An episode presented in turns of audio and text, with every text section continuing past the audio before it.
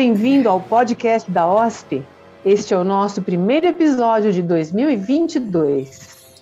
Novo ano, novos episódios e novos convidados também. Eu sou Sebastião Interlandi Júnior, flautista da Orquestra Sinfônica do Paraná. Sou Ana Laura de Souza Pinto, pianista da Orquestra Sinfônica do Paraná. Hoje vamos falar sobre música brasileira contemporânea. Ana, explica pra gente um pouco mais sobre esse tema. Claro, quem prestou atenção nas aulas de História do Brasil, com certeza vai se lembrar da Semana de Arte Moderna de 22. Estamos comemorando agora 100 anos deste acontecimento que se tornou um marco da cultura brasileira e deu início ao movimento modernista. Você já deve ter ouvido falar de alguns dos artistas que se apresentaram na Semana de Arte Moderna: Tarsila do Amaral, Anita Malfatti, Oswald de Andrade, Mário de Andrade. E na música nós temos Guiomar Novaes e Heitor Villa-Lobos. 1922. De lá para cá, a música brasileira buscou novos caminhos, novas técnicas de composição, nova temática como fonte de inspiração. E se diversificou em inúmeras vertentes que compõem nosso cenário artístico-cultural contemporâneo. O estilo musical contemporâneo é recheado de experimentações sonoras.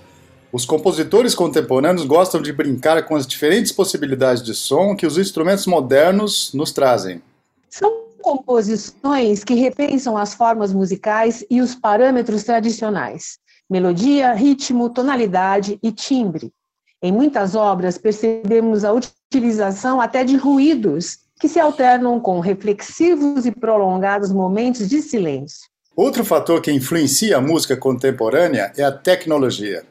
Está cada vez mais fácil ter acesso a equipamentos para produção, captação e edição de sons, até mesmo ao vivo. Essa pode não ser uma realidade para todo mundo ainda, mas já é para várias orquestras e produtores musicais ao redor do mundo. Hoje nós vamos falar sobre música contemporânea brasileira com o compositor carioca Ronaldo Miranda, que já representou o Brasil na Tribuna Internacional de Compositores da Unesco. No concerto de abertura da temporada de 2022 da Orquestra Sinfônica do Paraná, nós tocamos as Variações Temporais, uma obra que ele compôs para a Orquestra Sinfônica do Estado de São Paulo em 2014. Então vamos lá. Ronaldo Miranda, seja bem-vindo ao podcast da OSP.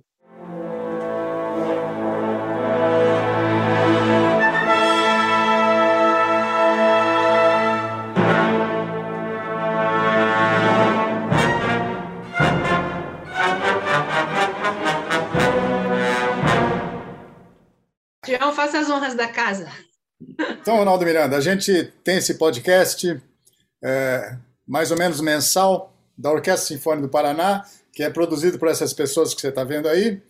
E quem vai te entrevistar sou eu, Sebastião Interlandi Júnior, que eu sou flautista da Orquestra Sinfônica, e a Ana Laura de Souza Pinto, que está aí do lado, que é a pianista da Orquestra Sinfônica. Então é conversa de músico para músico. Que bom. Tá? Não tem muito jornalismo aqui, tem conversa de músico mesmo. Que bom. tá certo? Então eu já vou mandar a primeira pergunta, posso, Ana? Por favor. Então, uh, você teve na, no nosso concerto recentemente, né? Onde nós tocamos a sua, a sua peça, né? As variações temporais. E a curiosidade minha e de todos da orquestra é saber o que, que você achou de ouvir sua música ali tocada pela Sinfônica, correspondeu às suas expectativas, como é que você viu isso aí? Eu fiquei contente com a interpretação, a, a versão do, do maestro Stefan Gager, ela foi muito apaixonada, muito vibrante, assim, ele, ele desde o início ele colocou assim um, como é que eu posso dizer, um fraseado e um é, uma manipulação da, da dinâmica, da gótica, bem, bem emotivo assim na, na, na, maneira como ele tocou. Né? A peça é uma peça curta, ela não é uma peça longa. Inclusive, nos outros concertos habitualmente que ela foi apresentada, ela sempre abriu o programa. Ela era aquela peça que vinha antes do concerto para piano e depois, no final, uma sinfonia. Mas como ela tem 10 minutos, embora ela seja bastante vibrante termine de uma maneira elo eloquente, ela era colocada no início do, da, das apresentações. Em Curitiba, ela foi no meio, né? foi entre o Grieg e o Tchaikovsky. Ela fechou, digamos, a primeira parte. Né? Foi até bom para mim que ela tenha ficado nessa posição. Ela foi colocada com mais destaque. Né? Então, eu, eu, eu gostei, gostei, gostei da interpretação. Evidentemente que é uma peça bem difícil, né? Ela, por que, que ela é difícil? Porque ela foi uma encomenda da OSESP, que sendo a, a, a, orquestra assim de maior destaque do país, né? quer dizer, significa também que ela tem condições de tocar obras mais difíceis. Então, foi me encomendada para estrear em maio de 2013, né? tinha que ser é, necessariamente fazendo referência a Beethoven, porque ela, ela faria, digamos, um preâmbulo para a Sinfonia Pastoral de, de, de Beethoven. Uhum. Então, ah. é, o Arthur Nestrovski, que é o diretor artístico da OSESP, pediu que eu comentasse os temas da pastoral, mas eu não fiz isso exatamente. É, é, porque um amigo até comentou comigo: você não faça isso, não, porque vai aparecer o Beethoven, que é original, com maior destaque, você vai ser o carbono, vai ser, vai, vai ser uma cópia que, não, que vai ficar Sim. necessariamente a quem. Então, tenha outras ideias a partir do que ele pediu, quer dizer, então, o tempo ali das variações temporais representa não só o tempo musical, mas também o fluir do tempo, da natureza, as estações do ano, as fases do dia. É, é, também é, é fenômenos da natureza em geral, né? uma tempestade, por exemplo, é, é, que tem na pastoral uma tempestade, mas eu usei nas minhas variações temporais referências a outras obras de Beethoven que, que têm esses títulos ou essas referências. Né? São uhum. Sonata para piano, é, é, Sonata Aurora. É, Sonata Primavera, né? E a Primavera é para violino e piano, exatamente. Acho que são as três que eu, que eu, que eu coloquei assim, linkando as variações. Né? E basicamente é isso. De vez em quando eu faço um procedimento assim beethoveniano que não é necessariamente um tema. Por exemplo, tem uma variação, uma, uma variação para cordas em duas vozes que o modelo são as 32 variações para pianos de Beethoven, que são aqueles uníssonos oitavados fazendo um, um, diálogo. Assim. Então, é um procedimento que eu usei com a minha linguagem, mas calcado no, no Beethoven, né? E também é, tem no iníciozinho, ou pouco antes de entrar a primeira variação, uma célulazinha da nona sinfonia, aquele lami que aparece assim. Uhum, é, uhum, uma pequena referência, né? Que, olha, estamos no terreno de Beethoven. Agora, o tema é meu, embora o tema que começa a peça, embora né, na segunda na segunda ou terceira frase, né, no consequente dele, eu já começo a introduzir as ideias de Beethoven é, modificadas, sabe? A, a, a, o tema da aurora vem em tom menor, modificado. É, o tema da, da primavera vem ali nos sopros, no comentário, rapidinho, e a tempestade uhum. Isso vem, isso vem é, já no tema, né? Então, é, depois vem mais explicitado nos links entre as variações. Mas eu, eu, eu, eu me estendi um pouco, o início da pergunta foi se eu gostei da interpretação. Gostei. Foi uma, uma, uma interpretação eloquente, como eu disse, assim, bastante emotiva e que colocou o caráter de cada variação ali, né, enfim, ali em cena e mostrou o que a obra de fato é. Eu acho que os músicos da orquestra gostaram muito também, sabe? Bom, eu respondo por mim e pelos colegas que a gente conversou. O pessoal achou bastante interessante, boa de tocar, enfim, uma bela peça. Que bom, que bom. Isso eu fico contente, porque eu acho que o compositor está na mão dos intérpretes, entendeu? Não é no caso da orquestra, é só o maestro, é os, são os músicos. Porque se eles gostam, eles vão caprichar, vão tocar com empenho, né? Se não gostam, vão fazer aquilo feito uma obrigação e depois vão torcer para não tocar nunca mais. é isso aí mesmo. Se gostaram, eles já é meio caminho andado. Já, é, é já, já, não só os músicos gostaram, como também sentiram o desafio né, dessa, da, das dificuldades técnicas. Que eu ia fazer essa pergunta, mas você acha que já respondeu. Né? Você compôs, foi uma encomenda da, da OSESP. É. Então, você é, contava já com músicos virtuosos, né? É, Enfim, é. capazes. É. Mas sempre um desafio, é sempre um desafio. E eu considero, Ronaldo, um privilégio a gente poder tocar a obra de um compositor vivo, que não tem nada melhor do que você conversar com ele e entender as intenções do, do, do, compositor, como ele concebeu a obra, né? Eu imagino que você também sinta uma grande satisfação. Como é que você se sente ouvindo as suas obras ao vivo, né? É a coisa mais importante para o compositor. Não tem recompensa maior para o compositor do que ouvir sua peça bem tocada. É. E também não tem coisa pior do que ouvir mal tocada, porque é. a peça, a peça contemporânea o público não conhece. Quando você erra na, na Quinta Sinfonia de Beethoven, todo mundo conhece e sabe que a orquestra errou. Agora, nas minhas variações, ninguém vai saber se eu compus assim ou se, ou se a orquestra é. tocou mal. Então, eu fico muito feliz quando, quando a orquestra gosta, toca bem, né? E, e, e a satisfação da gente ouvir a, a, a música da gente que a gente escreveu bem tocada é, inenarrável, é uma coisa muito intensa, muito, muito boa. Né? Então, é, é para mim, foi um prazer grande. Agora, a obra não é toda ela difícil, né? ela tem alguns pedaços difíceis. Também, porque se fosse toda ela muito difícil, ficaria uma coisa insuportável de, de estudar, de tocar. Tem que dar prazer e tocar é, e tocar também tirando o som e vendo o que conseguiu. E eu acho que isso foi foi alcançado na, o caráter da maioria da, da, das variações estava ali presente, né? Quer dizer, é, né, maneira como ela era apresentada, como como as articulações, os, os acentos, as características expressivas, tudo isso a orquestra captou, mas também, então é, foi realizado. É lógico que existem momentozinhos assim que é, só são, digamos, é, aperfeiçoados, aprimorados tecnicamente e, e, limpados totalmente se você repetir muito, né? Mas num concerto você não tem só uma obra minha, você tem a Sexta Sinfonia de Tchaikovsky, o Perginte do Grieg, você tem que ensaiar o programa todo, né? Então, é, o que acontece é que cabe ao maestro dosar a, a, a, a a quantidade dos ensaios em relação à dificuldade e ao tamanho da obra. Né? Quer dizer, minha peça tem 10 minutos, a Sinfonia Patética de Tchaikovsky tem uma hora de, de, de duração, 55 Sim. minutos.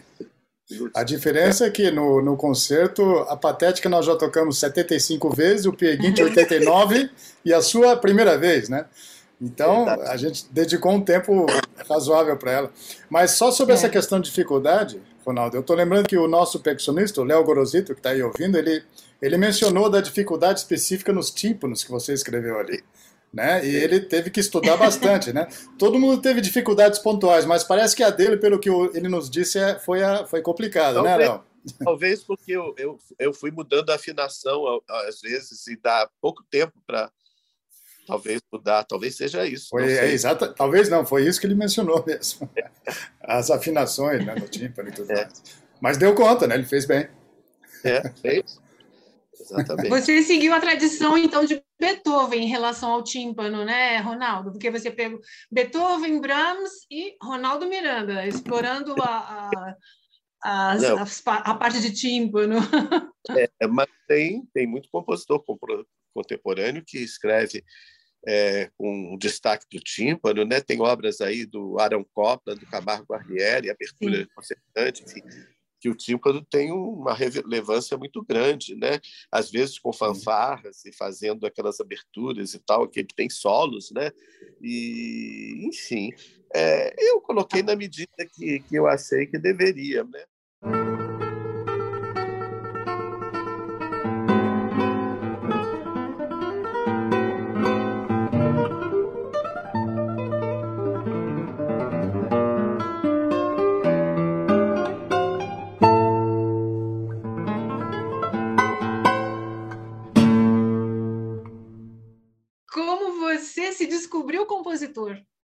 Então, foi um processo demorado, né? Quer dizer, vai a minha remota infância, é, eu convívio com a minha avó materna, a família que tinha lá um piano gavô em casa, mas aí eu, como era toda criança quer ser um pouco do contra, em vez de estudar piano, que estudar acordeon, que era o instrumento da moda nos anos 50, né? eu nasci em 48, então comecei a estudar música lá por 54, assim, meados da década de 50. E aí eu, eu estudei acordeon, fui aprendendo tudo que podia ter naquele instrumento, já não tinha mais nada para aprender, mas a sorte foi que dentro da academia que eu, que eu estudei o acordeon, do Mário Mascarenhas, tinha uma professora de teoria excepcional, a Maria José Pincos, e, e eu me adiantei muito na teoria. Então, quando a minha família me levou para a escola de música da UFRJ, na época era a Escola Nacional de Música, né? e eles tinham um curso técnico também, não só a graduação. E eu queria aprender piano, até porque para poder ter um instrumento mais completo. Mas eu tinha ficado com a mão esquerda toda ali embotada nos botões do acordeon, então não tinha nenhuma leitura eh, vertical das duas claves, sol e fá simultaneamente, nem e tava, nem tinha é, facilidade com a mão esquerda, ela estava emperrada nos botões do acordeon. Então, foram dois processos. É, primeiro, eu tentei é, é, como se diz, entrar para a escola de música. Mas eu só podia fazer o último ano de teoria, porque depois tinha que ter um instrumento acompanhando e eu não tinha adiantamento instrumental. Aí então, é, eu fiz o último ano de teoria. Eu me lembro que eu era pequeno e tinha na minha turma gente adiantadíssima, assim, e mais velha do que eu. Por exemplo, o compositor Jorge Antunes, que hoje está em Brasília, ele tem já fez 80 anos, eu tenho 73 a caminho dos 74, mês que vem, mas eu era colega dele na teoria. Aí todo mundo seguiu estudando harmonia, eu não podia, porque eu não tinha adiantamento no piano. Conclusão, eu tive que parar três anos e começar a estudar piano assim. Peguei uma professora que preparava para o segundo ano técnico assim, então eu eh, fiz o segundo, terceiro, quarto, no quinto é que eu pude juntar harmonia com coisa e depois fui, digamos, adaptado à universidade na, na, na graduação. Mas, e aí, na universidade, fazendo a, a, as matérias de harmonia e de análise, é que o professor de análise virou e disse: Olha aqui, tem aqui três ou quatro alunos dessa turma que tem que fazer o curso de composição, e você é um deles, porque você está além do rendimento que eu podia esperar na harmonia e na análise. Então, isso é um dom. Eu sei que você está estudando piano, mas isso daqui é um dom que poucas pessoas têm, e você tem que ir atrás dele, porque eh, foi a primeira pessoa que me disse isso, né? porque que legal a ambição de compor, né? Eu fazia umas musiquinhas de ouvido, assim, botava uns foxtrots, umas valsinhas, não tinha nenhuma nenhuma coisa que prestasse, entendeu? Mas aí uhum. eu tive a sorte, depois de cair das mãos de uma excelente professora de piano, a Dulce de Saules, que ela deu aula para muita gente importante aqui no meio musical do, do Rio de Janeiro, e depois esse professor de harmonia e análise, que era o Elcio Soares, me encaminhou para a composição, e eu fiz um outro vestibular para composição, né? fui fazendo na medida em que eu podia o curso, foi, uma, foi um processo lento, né? porque eu perdi meu pai muito cedo, com 18 anos de idade, tive que trabalhar. E ele tinha meio que me obrigado a entrar para o vestibular para uma faculdade de direito, que eu detestava. Então, até eu poder me desembaraçar da faculdade de direito, largar de lado, assim, no quarto ano, para desespero da família inteira, larguei a faculdade de direito. Disse, eu não vou fazer nada direito, porque eu estou fazendo muita coisa e, e, e, vai ficar tudo mal feito. Aí eu disse, não, vou me formar no piano, eu tive que fazer jornalismo, porque eu trabalhava no jornal. Lá eu comecei, né, quando meu pai morreu, ele trabalhava no Jornal do Brasil do Rio, que era um grande jornal na época. Né? Ele, infelizmente, terminou, mas era o que o Globo é hoje, no, no Rio de Janeiro. Ele era o jornal melhor do, do país, no, Rio de Janeiro. Então, tinha colaboradores assim do nível assim, de Carlos Drummond de Andrade, Carolice Lispector, Marina Colassante, Nelson Mota, era assim um time de colaboradores incríveis, os críticos maravilhosos de teatro, cinema, artes plásticas, Almir Ayala, Ian Michalski, é, Harry Laus, era, é, é, muito bom. Então, eu comecei a me entrosar no jornal. Eu trabalhava na parte dos eventos culturais do jornal. Eu era muito jovem, né? E aos poucos eu fui querendo escrever. E daí, lá no jornal, eu conheci o Edino Krieger, o compositor, que ele era programador do, do, da rádio JB FM e fazia o programa Primeira Classe. Então ele começou a prestar atenção, que esse garoto que estuda composição da UFRJ e que está aqui no jornal também. Vamos ver. Aí o crítico, o velho crítico do jornal, se aposentou, o Renzo Mazzarani, e eu comecei a ficar no páreo para substituí-lo. Era o Luiz Paulo Horta e eu. De repente, eu fui o escolhido. Em 1974, eu tinha o quê? 26 anos, e aí me tornei o crítico titular, não era pouca coisa. Fiquei oito anos seguidos escrevendo. Então, esse foi o meu início profissional na música, estudando piano, a composição, jornalismo, tudo embolado. Fui me formando aos poucos em cada um, até quando eu estava assim no final do curso de composição, que foi em 76, eu demorei oito anos para fazer o curso de composição, porque eu tive que trancar a minha matrícula. Hoje, eu, eu hoje não, que eu já estou aposentado, mas eu vi os meus alunos da USP, no FRJ, querendo, às vezes, acelerar o curso em menos de cinco, quatro anos. Eu disse, gente, é, é, tudo bem, eu tive que trancar a matrícula para fazer o jornalismo, foi uma condição de vida pessoal. Mas a gente tem que ir aos poucos e com segurança, e fazendo bem feito, não pode queimar as etapas. Né? Então, quando eu estava terminando o curso de composição, houve um episódio muito pregnante para que eu fosse compositor.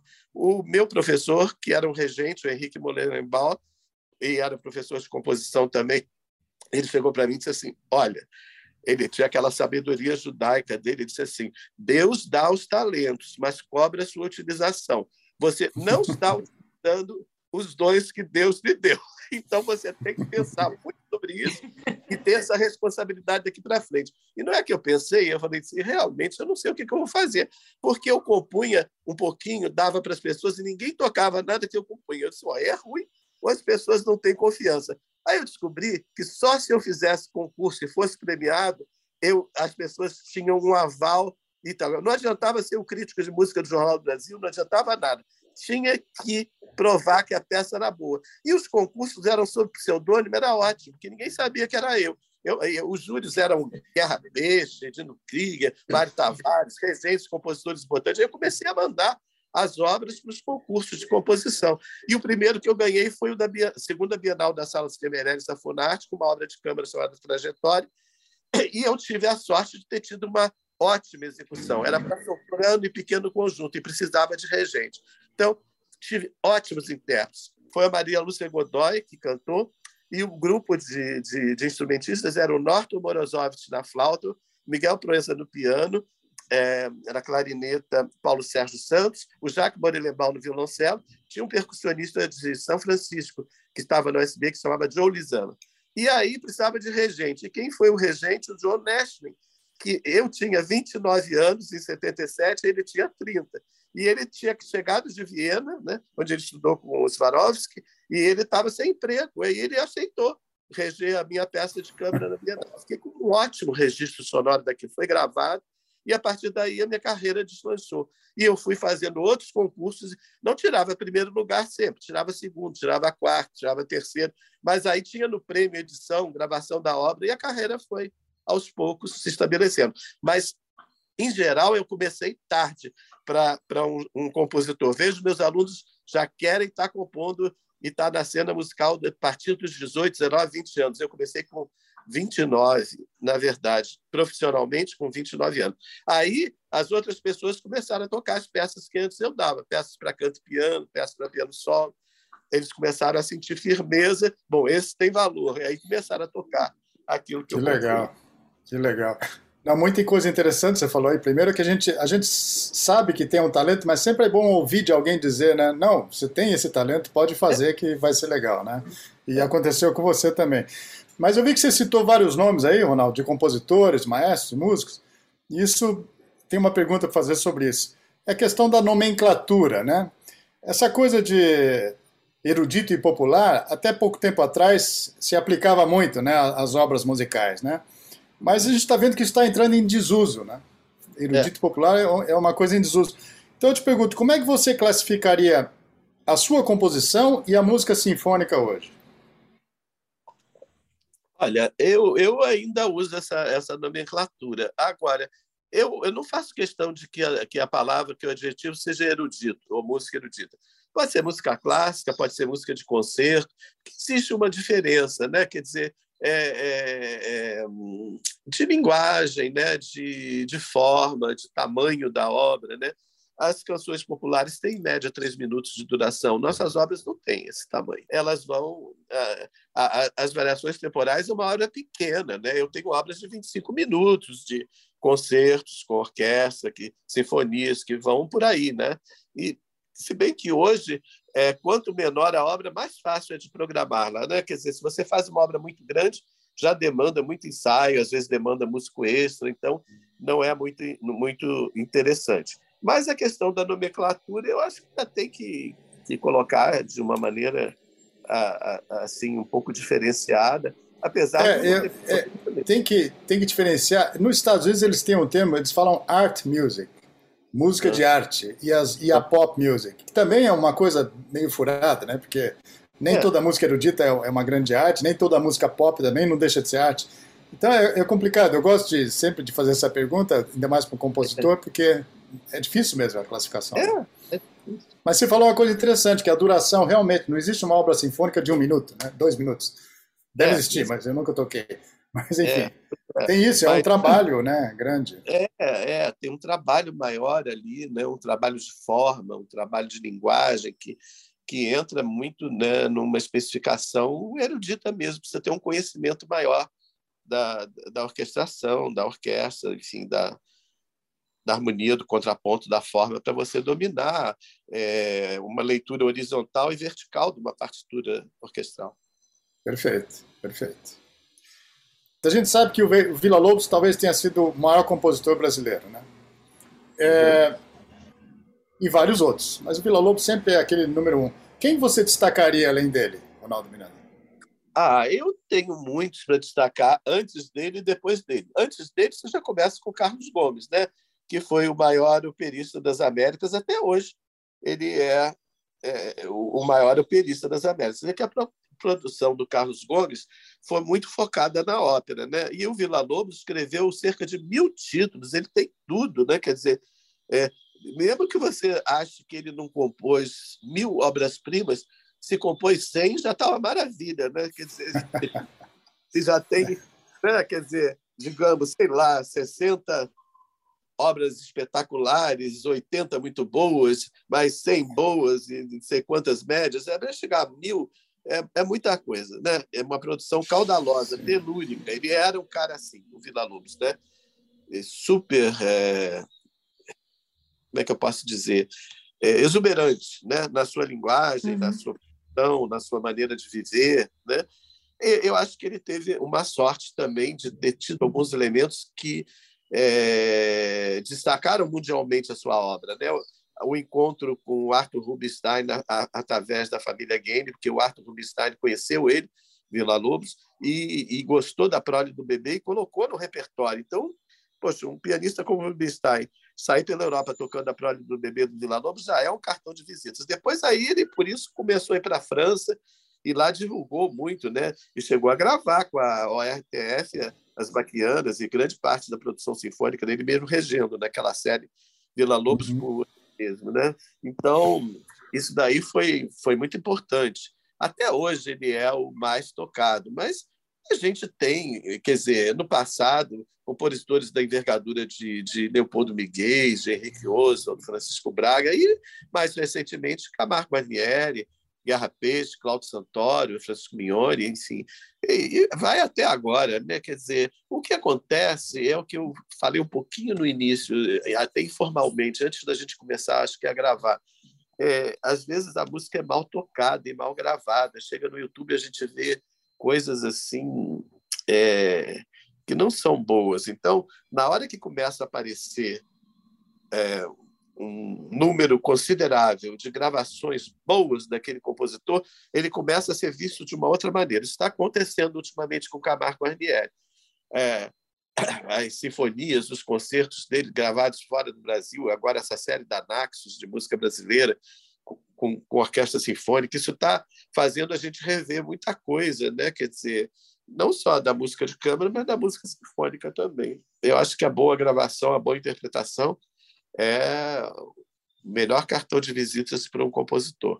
Lógico, é, é, okay. ainda, continua, ainda continua o Vila Lobos sendo aquele autor de ponta assim, que, cuja fama, cuja visibilidade mundial, está muito acima dos outros. Mas acho também que isso tem a ver com, digamos, a qualidade da nossa música popular, que foi muito boa nos anos 60, 70, 80. Atualmente acho que não é mais muito, não, mas é, é, é, é, eu acho que a música popular brasileira chegou a um tal grau de, de é, aceitação e visibilidade no exterior que ninguém se preocupou muito em, em, em, em divulgar a música de concerto, sabe? O Brasil já estava bom na música na música popular. Então eu vejo isso, sabe? Onde quer que você vá, você vê, você vai ouvir Tom Jobim, você vai ouvir Buarque, vai ouvir muitas obras brasileiras populares bem tocadas, bem gravadas e bem difundidas, né?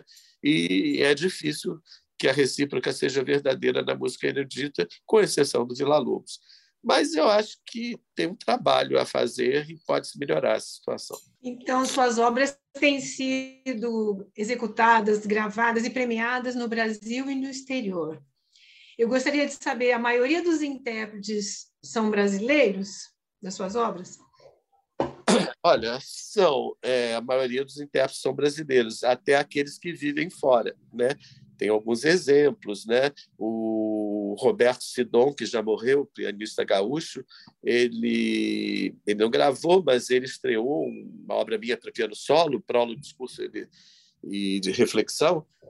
Ele estreou essa obra no Queen Elizabeth Hall, num concerto é, que tinha assim todos os críticos da Inglaterra lá. E para mim foi um cartão de visitas, né? Quer dizer, eu, eu deslanchei também a partir dali, porque eu estava do lado da fantasia bética de Manuel de Falha, do rude poema de Vila Lobos, e no princípio era a sonata de Chopin, na primeira parte. Uma, uma das sonatas de Chopin, acho que é esse menor, depois essas três obras contemporâneas, a minha, Vila Lobos e Manuel de Falha. Então, quando a gente tem esse tipo de, de interpretação por um intérprete assim, do Pilates do Sidon, que era um artista da Deutsche Grammophon, que gravou muito e tal, aí é ótimo, né? E tem, continua acontecendo coisas assim. Tem intérpretes que estão lá fora, a Deborah Hallas, a pianista, é, outros que estão nos Estados Unidos, enfim, vão tocando as minhas obras e quando, e quando muito também os, os intérpretes que estão no Brasil. Por exemplo, o Quinteto Vila Lobos gravou várias vezes uma obra minha para quinteto sobre se chama Variações Sérias, sobre um tema de Anacleto de Medeiros. Aquele célebre tema em Iara, também conhecido como Rasga Coração, que Vila Lobos usou no Choros 10. E essa obra faz muito sucesso exterior. Tem quinteto de toda a parte do mundo que me pede e toca. Né?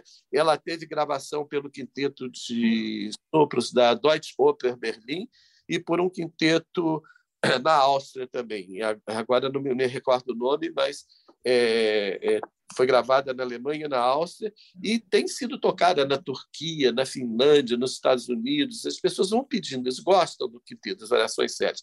É uma das obras que mais me dá direito autoral. Então, às vezes, a gravação do, do, do intérprete brasileiro, mesmo que ele não resida fora, divulga. Agora, tem acontecido de eu ter tido obras gravadas por estrangeiros assim fantásticos. Eu tenho uma peça para violão que se chama Passionata. Eu não escrevo muito para violão, eu sou pianista de formação. E foi muito difícil escrever uma primeira obra para violão solo, eu dediquei ao Turíbio Santos, mas ele acabou não tocando, achou que ficou difícil demais. É aquele problema da dificuldade, né? Voltamos a ele. Mas uhum. ali, acho que era mais por desconhecimento meu do instrumento do que por querer ser difícil, entendeu? Eu, sendo pianista, eu ia para a extensão do violão como se fosse piano para o agudo, assim. O pessoal, opa, chega, porque é pequena a extensão. Não dá para você tocar tão agudo. Vai menos, vai menos. Não dá para chegar lá. Isso daí não vai soar entendeu? Mas eu sei que o Fábio Danon deu um jeito lá, ele fez umas três observações na partitura e ela foi composta em 1986, não, 84, 1984.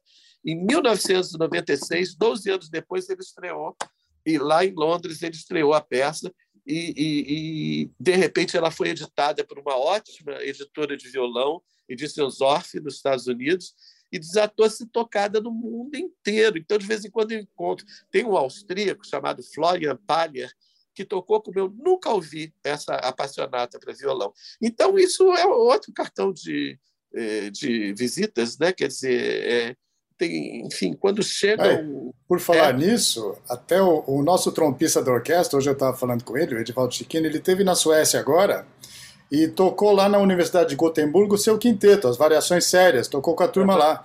Então você é. falou em direitos autorais, dá uma checada lá que acho que tem um troco para receber ali também. Mas eu tenho, é, não, é para isso eu não posso controlar né? Eu sou sócio no, no, Brasil da AMAR, mas lá na Europa, desde o ano 2000, sou sócio da GEMA, que é a Sociedade Autoral Alemã. E a GEMA fica vigiando lá pela Europa inteira. As músicas todas são, são numeradas, eu sou numerado, eu sou um número, e as, as obras todas são, são numeradas. Se tocou variações sérias, vão lá xeretar. Demora um pouquinho, mas depois posso o dinheiro na minha mão. Muito bom. É, eu queria te perguntar como é que está a sua produção hoje no que se refere às diferentes mídias, né?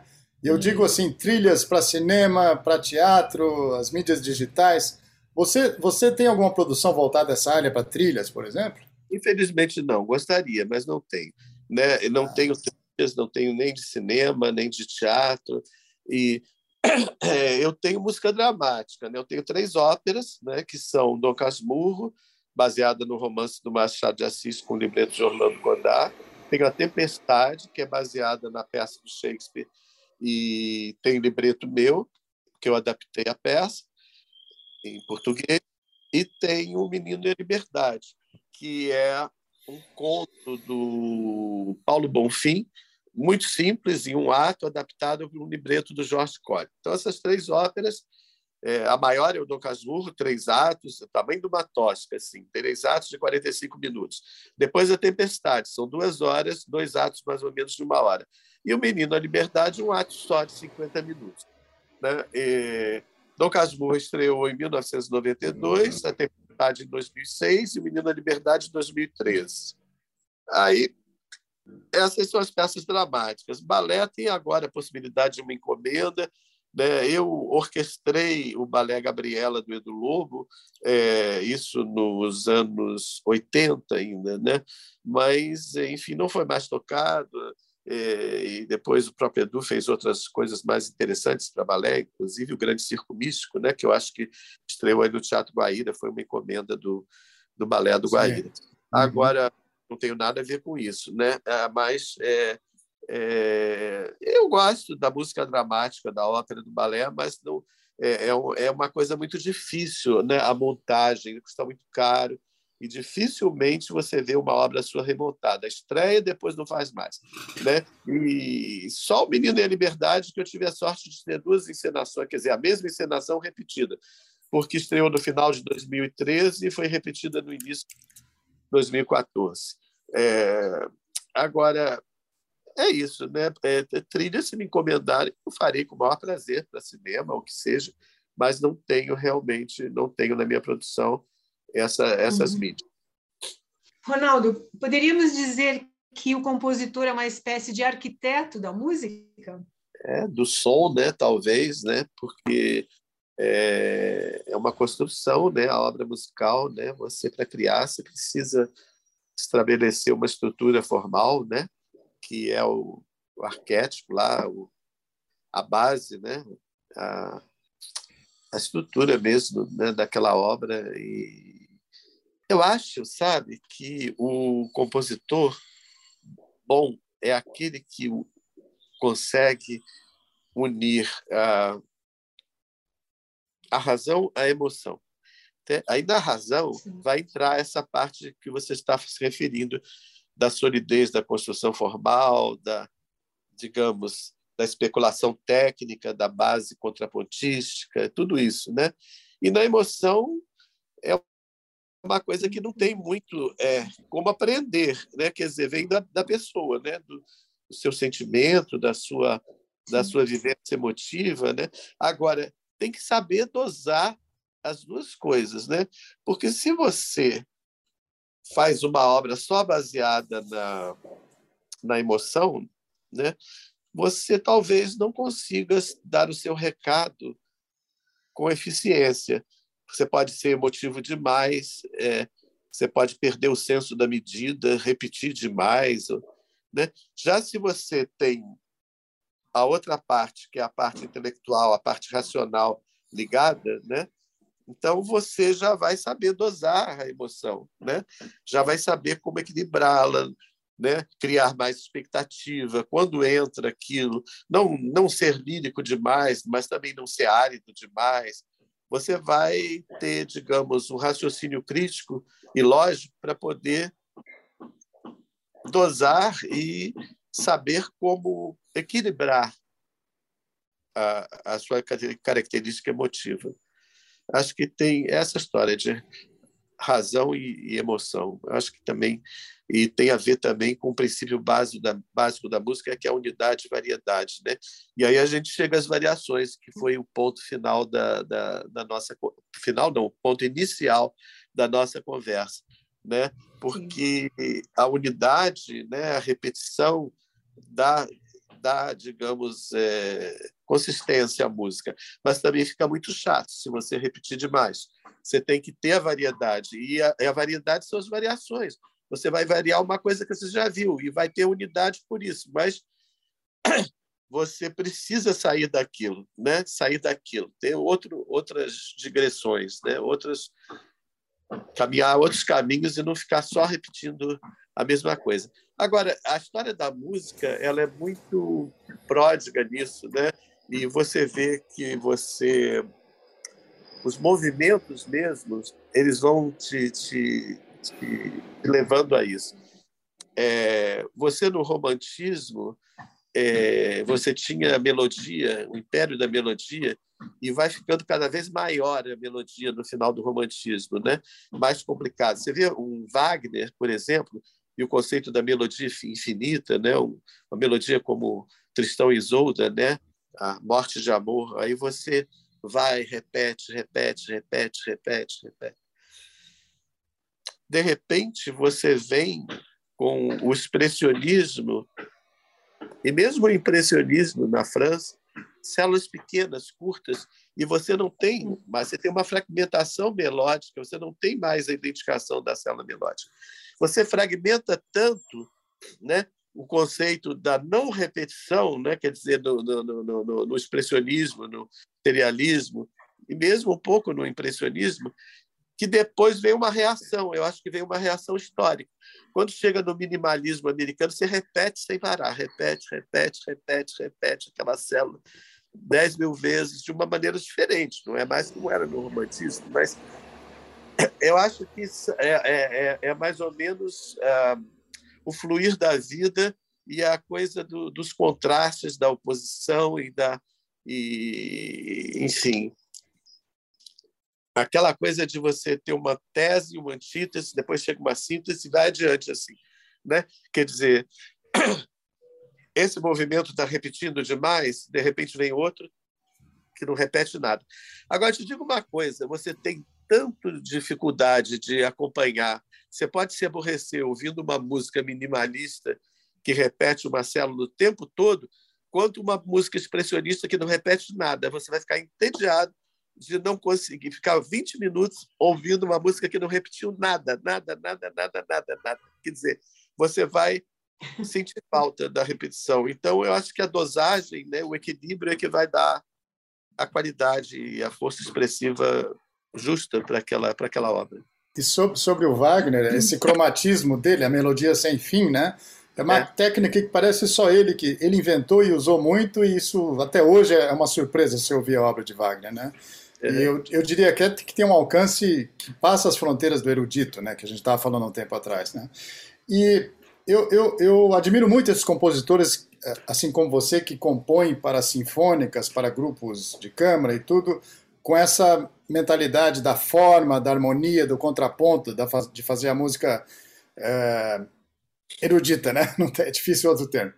E como você disse, lá fora, a música popular brasileira faz muito sucesso, né?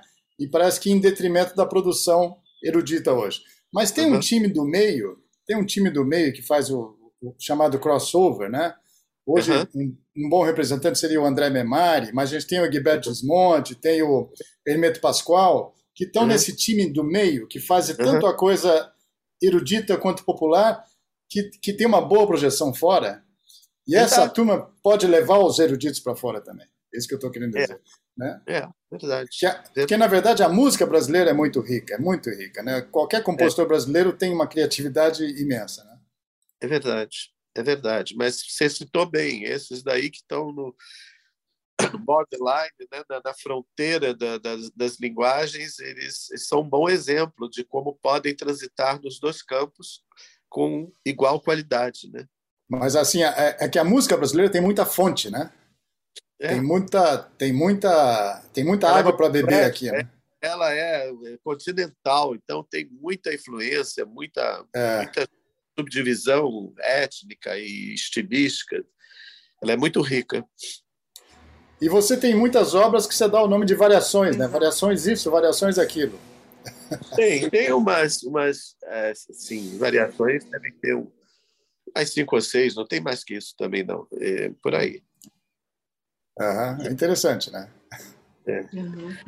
Eu gosto da forma tema engraçado que foi uma matéria que eu não estudei na, no meu curso de composição, não fazia parte do currículo e é tão necessária, né? Depois eu passei a fazer concurso para ser professor de composição da UFJ, UFRJ, caiu variações. Para ser professor da USP, caiu variações. Então, assim, bom, a gente tem que estudar a forma tema composição, praticar, porque chega dos concursos é o que eles pedem. Então, eu, eu, quando fui professor da USP, eu tentava, lá num determinado momento, abordar essa forma. Mesmo que eu não tivesse explícita no programa, eu tentava abordar com os meus alunos, porque eu acho que vão precisar, na vida profissional, em determinado momento, saber. Nem que seja para é. não dar no título da obra variações tal, mas usar como forma. Você vê, na história da música tem variações que não têm o título de variações. Um exemplo, os estudos sinfônicos de Schumann, espetacular, uma obra para piano maravilhosa, né? E é um tema com variações. Sim, incrível, incrível para piano. É, uma, é um tema com variações, que ele não quis chamar disso, chamou de estudos sinfônicos. Ah, né? ah, ah. Rapsódia sobre um tema de Paganini, do Rachmaninoff, é um tema com variações. São variações o velho Paganini, né? Mas ele não quis chamar de variações, chamou de rapsódia sobre um tema de Paganini. São, são variações. Em relação aos seus alunos, você tem muitos alunos é, de, que estão se dedicando à composição? Tem alguns alunos promissores? Como você vê a, a nova é, geração? É, é, um pouco difícil responder essa pergunta, porque eu sempre vou deixar de mencionar alguém que vai ficar triste. Mas, assim, o meu aluno. É verdade. Mais, é, o mais famoso deles, está ficando mais famoso que eu, é o João Guilherme Ripper, que estudou comigo na Universidade Federal do, do, Rio de Janeiro e é um compositor de muito destaque atualmente. Ele é diretor da Sala Semereles, ele tem composto muito. Ele tem várias óperas, mais óperas do que eu, deve ter uma meia dúzia pelo menos. E, enfim, fico feliz com o destaque dele, né? Que ele Piper deve ter, não sei, é, atualmente, deve estar chegando aos 60 anos, ainda não fez, deve estar com 57, 58, não sei exatamente a idade dele. É, eu tenho na USP, eu tive vários, né, vários alunos, é, Adongui, Edson Santana, esses são menos famosos que no Hugo Sanomani, que eles não chegaram ainda, né? Porque você vê é, abaixo da minha geração muitos compositores famosos no Brasil tem vários da música erudita, mas que não foram meus alunos, né? Eles representam outras tendências, né? E também vou cometer enganos e omissões se eu é, começar a citar todo mundo, porque é, né, nosso colega já lembrou do André Memari, um deles, que é jovem e maior destaque, mas tem outros em São Paulo, né? às vezes moram no exterior, às vezes já voltaram. O Alexandre Lunsky, que é professor da Unesp agora, o Felipe Lara, que continua morando Mas, Digamos então que tem uma nova geração promissora. Ah, tem, tem muito, tem muito. No Rio, em Curitiba, em, no Rio Grande do Sul, e na Bahia, tem, tem muitos, né? Tem muitos. É, e, e, por incrível que pareça, parece uma profissão que não tem muito atrativo e não param de se inscrever alunos nos vestibulares de composição. Às vezes, mais que piano, na USP aparece um compositor é, é, inscrito, né? Quer dizer, é, nós temos, nós temos muitos, muitos, muitos valores, muita gente. Seria seria leviano eu começar a citar aqui e, e vou esquecer de alguém. Assim, não só meus contemporâneos em relação à idade, mas é, gente mais nova, né? Tem, tem muito, né? Tem muito. Muito legal. Muito legal, Ronaldo. Olha, eu tenho que te dizer, já disse, a orquestra gostou muito de tocar sua música. Que bom. É, e, e uma peça super interessante. A gente ficou com inveja, que foi encomenda da USESP. Agora a gente vai ter que fazer uma encomenda nossa aqui para você.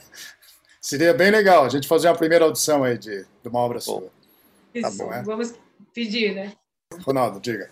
Não, não, é, é porque a gente sempre esquece de, de, de falar alguma coisa. E falando dos compositores, depois de Vila Lobos, eu citei aqueles mais conhecidos, né? Guarnieri, Mignone, Guerra Peixe, Santoro, mas tem um que não chega a ser meu contemporâneo, porque ele é um pouquinho mais velho, mas morreu muito cedo, que é o Almeida Prado, de São Paulo, né? um compositor maravilhoso. Ah, e, sim, sim.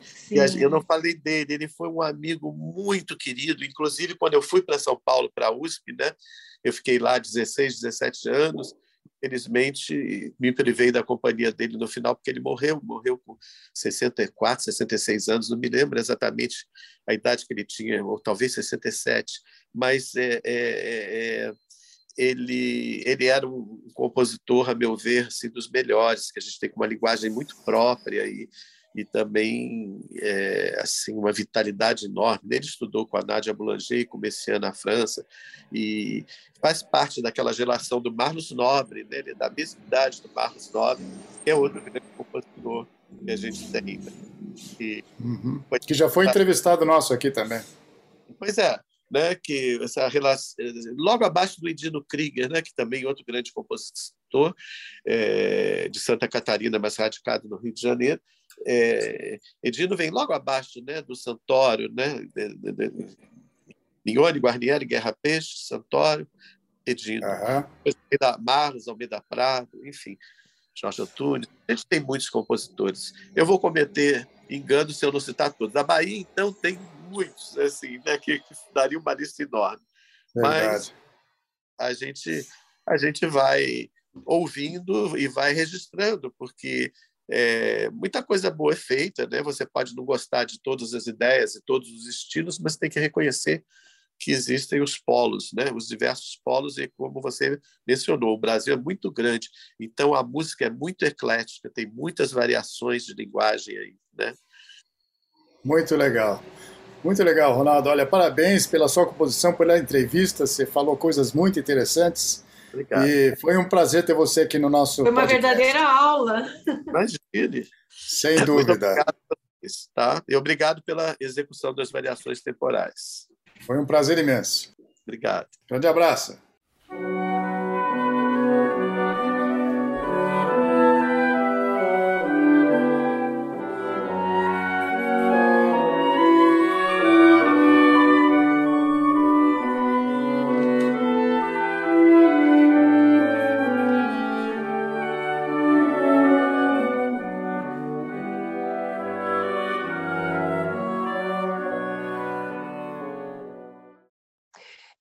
Foi o compositor brasileiro Ronaldo Miranda.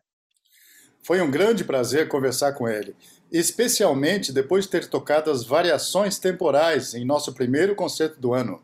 E antes de encerrarmos este episódio do podcast da OSP, vamos para o quadro Meu Instrumento é, com Consuelo Fröner, integrante da Orquestra Sinfônica do Paraná.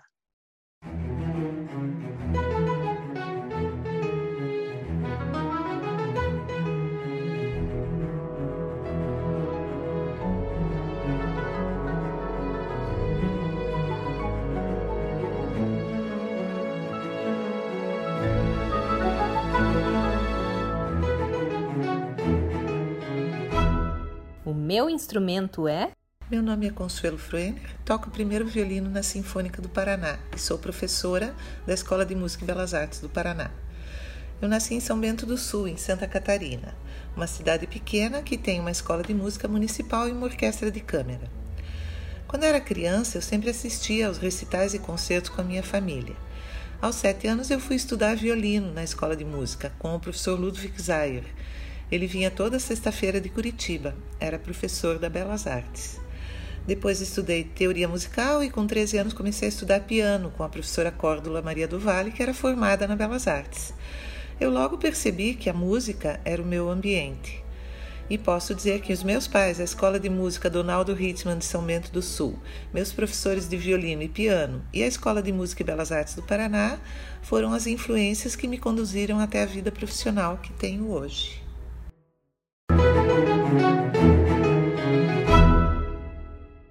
Por hoje é isso, pessoal. Nos vemos no próximo episódio do podcast da OSP. Ou quem sabe em um dos concertos da temporada 2022. Confira o cronograma com as datas no site do Teatro Guaíra. É só acessar www.teatroguaíra.pr.gov.br barra orquestra. A programação para 2022 está disponível no menu superior ali onde diz programação. Acompanhe as novidades também pelo Facebook, Instagram, TikTok e YouTube. Até mais. Tchau.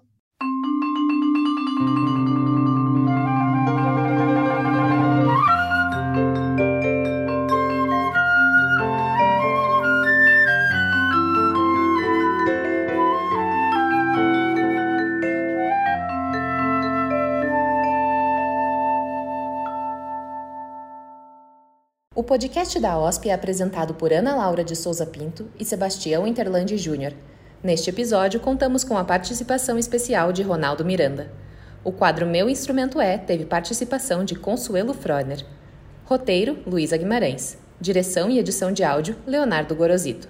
Composição da vinheta, Leonardo Gorosito. Intérpretes, Leonardo Gorosito e Júlio Zabaleta.